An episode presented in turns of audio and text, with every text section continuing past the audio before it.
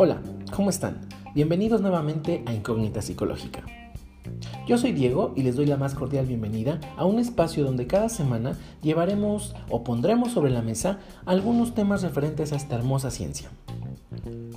Juntos analizaremos estas preguntas y resolveremos nuestra incógnita psicológica. Bienvenidos sean. La semana pasada hablamos acerca de los inicios en la historia de la psicología y nos remontamos a la edad griega, donde hablamos de algunos filósofos como fue Sócrates, Hipócrates, Aristóteles y Platón. El día de hoy vamos a adentrarnos a uno de los problemas que actualmente sigue perjudicando a esta hermosa ciencia. Los famosos mitos. Actualmente son muchas personas que ante diferentes problemas que enfrentan en su día a día deciden acudir a un profesional de la psicología para superarlos y crecer personalmente. No obstante, todavía existe un número importante de personas que continúa teniendo una idea errónea de la psicología, manifestando un gran temor y o rechazo para asistir a psicoterapia, incluso aún cuando experimentan un malestar emocional derivado de estos problemas. Y es que a la fecha todavía existen numerosas opiniones erróneas y prejuicios en torno a esta hermosa ciencia y que fomentan un temor e incertidumbre a recibir ayuda profesional en caso de ser necesario, lo que puede alargar y agravar el sufrimiento de las personas al impedirles realizar un tratamiento ajustado a su problemática. Existe gran cantidad de mitos y creencias equivocadas acerca de los psicólogos y la psicología, que van desde las posiciones más escépticas, las cuales afirman que no creen en la psicología o no se fían de un psicólogo. Pero también hay quienes piensan que si hablan de sus problemas con un profesional de la mente, este les ayudará con un tratamiento ajustado a sus necesidades. Hay quienes afirman que la psicología es una de las disciplinas sobre la cual circulan algunos mitos, pero existen otras variantes en donde su tema de estudio resulta muy interesante para el público en general. Otros, por su parte, porque dada la versatilidad de los procesos mentales, pueden llegar a inventarse todo tipo de teorías no confirmadas sobre cómo funciona nuestro cerebro. Recordemos una frase de John F. Kennedy. El gran enemigo de la verdad con frecuencia no es la mentira, sino el mito que es persistente, persuasivo e irreal. Con demasiada frecuencia nos aferramos a los clichés de nuestros antepasados.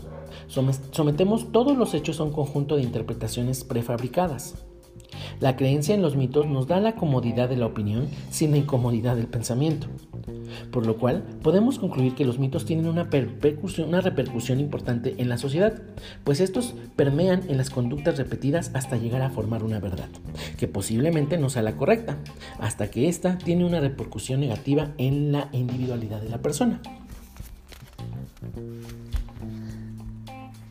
En el año 2009, Lillyfield, Jane Lin, Rusio y Begiristain publicaron uno de los mejores libros que despejan algunas incógnitas psicológicas, el cual es titulado Los 50 grandes mitos de la psicología popular, y en el cual los autores toman algunos temas a considerar y refutan los mismos con una perspectiva científica. Comencemos con uno de los mitos más usuales. Solo usamos el 10% de nuestro cerebro ellos afirman que no es verdad. Analizaron los datos metabólicos del funcionamiento del cerebro y parte de sus conclusiones manifiestan que el tejido que más consume energía es el cerebro. 20% de nuestra reserva calórica, a pesar de que el cerebro solo representa el 3% de nuestro peso corporal. Es muy probable que este mito se desprenda de la idea de William James, quien dijo que una persona raramente logra alcanzar más del 10% de su potencial intelectual. Segundo mito, los polos opuestos se atraen. La televisión y muchas novelas han difundido la idea de que los polos opuestos se atraen, se casan y viven felices para siempre. Pero la realidad es totalmente diferente. Más de una docena de estudios demuestran que las personas con personalidades similares tienen más probabilidades de atraerse en comparación a las personas con personalidades diferentes. Estos descubrimientos aplican de igual forma para las amistades. Mito número 3. Los detectores de mentiras son precisos. Muchos creen que los detectores de mentiras son 99% precisos. Pero en realidad nadie, ni siquiera una máquina, puede decidir precisamente con alguien si es verdad o mentira lo que está diciendo. Los detectores de mentiras operan bajo el supuesto de que los signos fisiológicos revelan cuando la gente no está diciendo la verdad. Por ejemplo, el polígrafo mide la conductancia de la piel, la presión sanguínea y la respiración, y cuando estos signos sobrepasan los niveles normales, luego de una pregunta, el operador interpreta que una mentira se ha dicho. Sin embargo, las reacciones fisiológicas son universales y cuando se aprende a controlar factores como la respiración y la frecuencia cardíaca, entonces es fácil engañar al detector de mentiras. Mito número 4. Los sueños tienen significados simbólicos y ocultos. Sin duda alguno, este es uno de los mitos más difundidos. Muchos creen que los sueños pueden revelar verdades ocultas.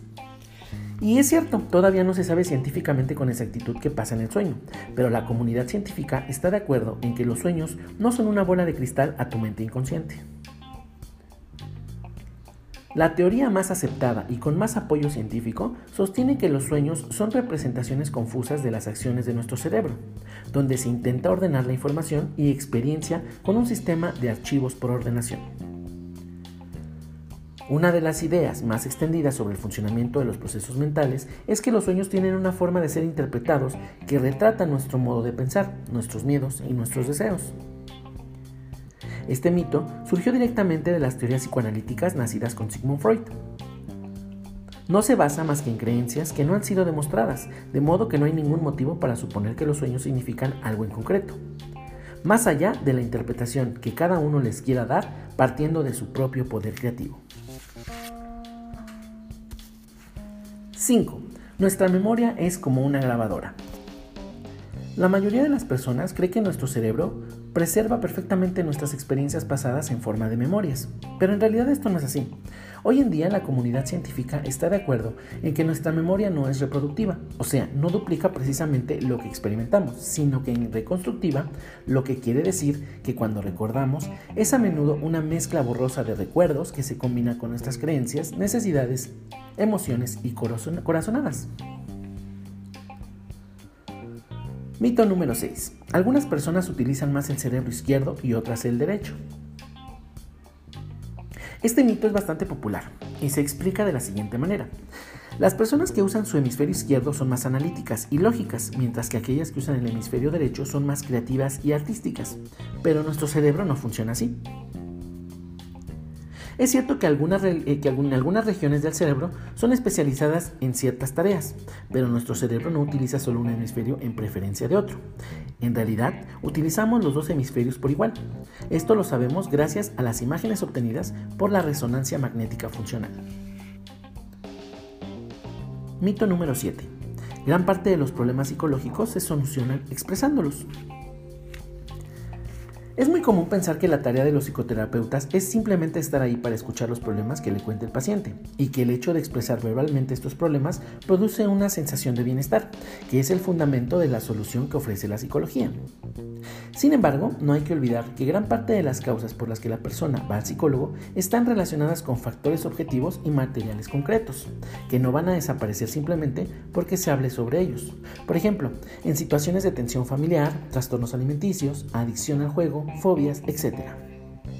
Todos ellos persisten porque hay una dinámica de interacción entre la persona y los elementos de su ambiente que se reproduce en sí misma y se mantiene en el tiempo independientemente del modo en el que la persona lo experimente o lo interprete. Mito número 8. Existe un cerebro racional y otro emocional. Existe el mito de que dentro de nuestra cabeza habitan dos cerebros supuestos, un cerebro racional y otro emocional. Esto tiene una pequeña parte de verdad, ya que las áreas del encéfalo más cercanas al tronco encefálico y al sistema límbico intervienen más directamente en los procesos mentales relacionados con los estados emocionales. Lo que realmente ocurre es que todas las partes del encéfalo están trabajando conjuntamente, tanto en aquellos procesos relacionados con lo emocional como en lo relacionado con el pensamiento racional. Pues dado el funcionamiento del encéfalo, es prácticamente imposible saber si un patrón de activación de neuronas es racional o basado en las emociones. Mito número 9. Los mensajes subliminales te hacen comprar cosas. La idea de que un equipo de publicidad pueda inducirnos con el impulso de comprar un producto introduciendo algunos fotogramas ocultos en un video o algunas letras en una imagen es errónea. Esta idea se basó en un experimento que realizó James Vicari y la Coca-Cola, en donde durante la proyección de la película Picnic en Fort Lee, New Jersey, lo que supuestamente se realizó fue introducir una serie de frases ocultas en las cuales decía, beban Coca-Cola y coman palomitas utilizando según para ello un instrumento llamado tequiscopio, el cual es capaz de mostrar varias imágenes en lapsos muy cortos. Pero según admitió el propio Vicari, dicho experimento nunca se realizó. Mito número 10. La hipnosis permite controlar la voluntad de alguien. La hipnosis parece ser poco menos que un poder mágico, que hace que alguien entrenado en estas técnicas pueda manejar a su antojo la voluntad de otras personas, pero la realidad dista mucho de esta versión tan espectacular. Lo cierto es que la hipnosis se basa fundamentalmente en la sugestión y en el grado en el que la persona está dispuesta a participar en esta técnica. Alguien que no quiere ser hipnotizado no se verá influido por la hipnosis. Mito número 11. La personalidad queda asignada durante la juventud. Es cierto que los primeros años de desarrollo de la personalidad son fundamentales y que las cosas que nos ocurren durante este desarrollo pueden dejar una huella difícil de borrar en nuestra manera de actuar y así como percibir las cosas, pero esto no debe de ser exagerado. Aspectos importantes de la personalidad pueden seguir variando, una vez dejada atrás la adolescencia y la etapa de adultez joven. A fin de cuentas, nuestro cerebro está cambiando constantemente, dependiendo de lo que vamos viviendo, incluso durante la vejez. Mito número 12. No creo en los psicólogos. A pesar de que hay quienes afirman que no creen en los psicólogos, lo cierto es que no se trata de una cuestión de creencias. Los psicólogos existimos. un psicólogo es un profesional que se ha formado a través de una licenciatura en psicología.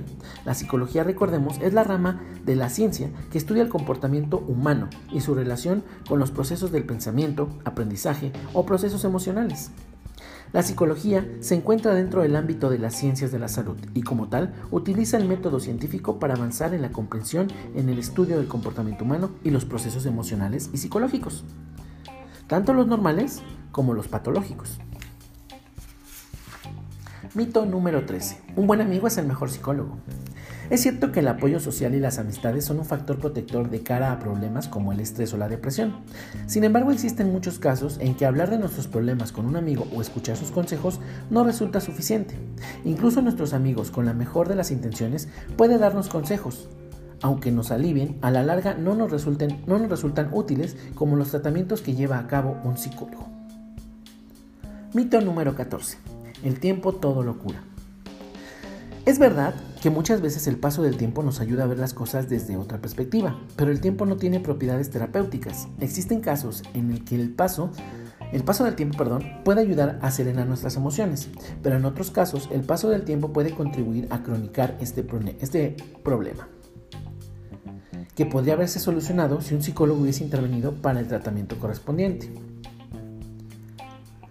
Mito número 15. Los psicofármacos son el único tratamiento eficaz para los problemas emocionales. Ansiolíticos, antidepresivos son algunos de los psicofármacos y estos pueden ayudar a que la persona se sienta mejor o disminuir alguna sensación desagradable. Sin embargo, la medicación por sí sola muchas veces no resulta suficiente, puesto que puede bloquear las emociones, pero no ayuda a afrontar la solución de nuestros problemas el efecto de los psicofármacos son de poca duración, por lo que cuando dejan de administrarse desaparecen sus efectos. El psicólogo no se centra tanto en los aspectos biológicos, sino en los malestares que surgen en las emociones.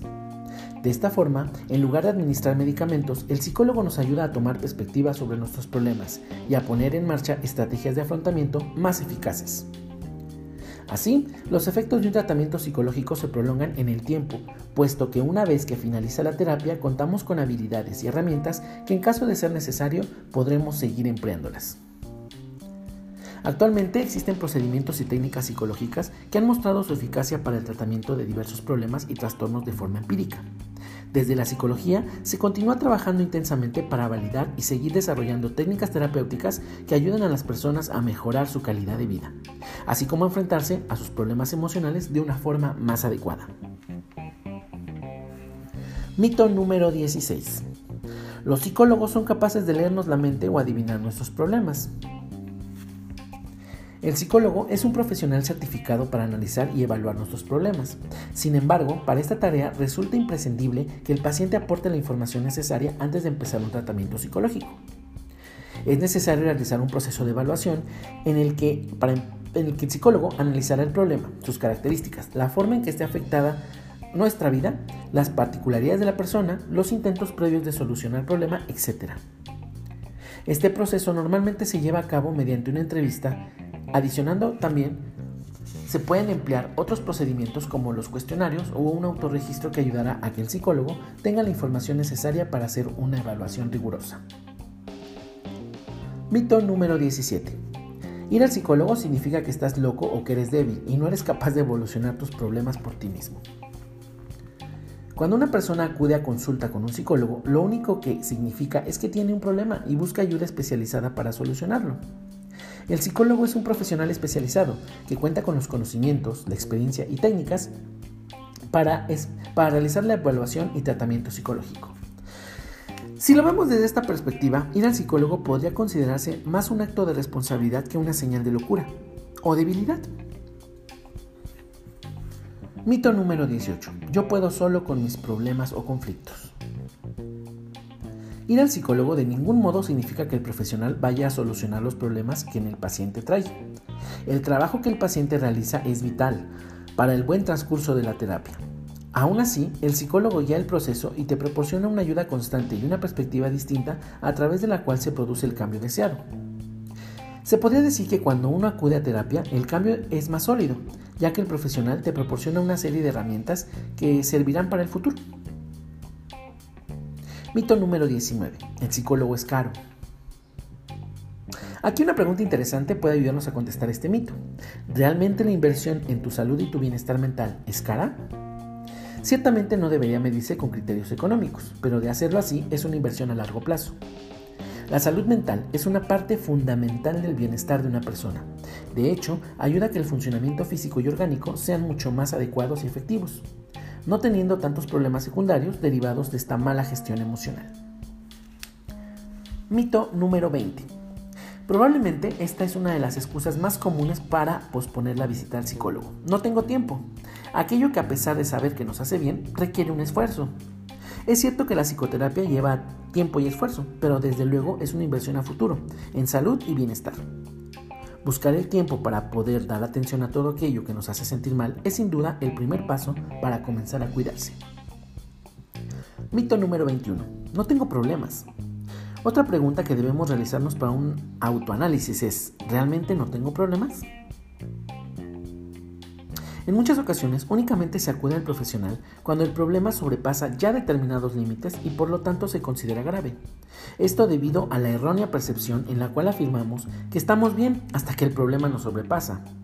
Detectar y poder trabajar el problema o situación lo más pronto posible con un profesional puede ayudar a la persona a hacerle frente eficazmente, además de poder evitar que la situación empeore.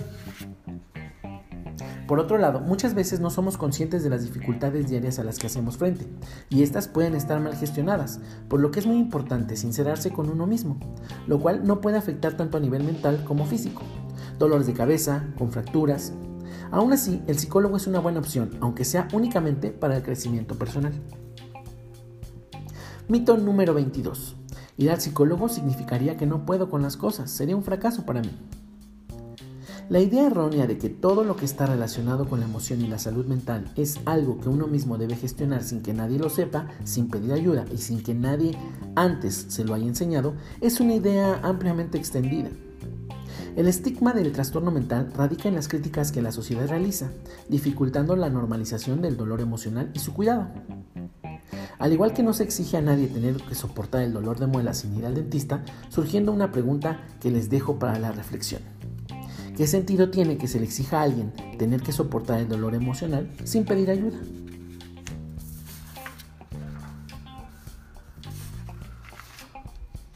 La psicología es una ciencia reciente, pero en su breve recorrido ha experimentado numerosos avances y éxitos.